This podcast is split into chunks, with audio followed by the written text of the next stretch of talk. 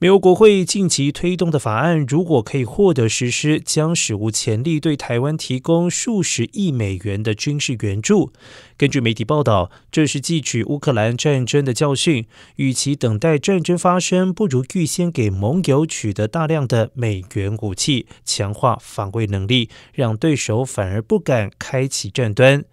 但是这些紧急军援台湾行动能否付诸实现，最终还是要等拜登政府决定。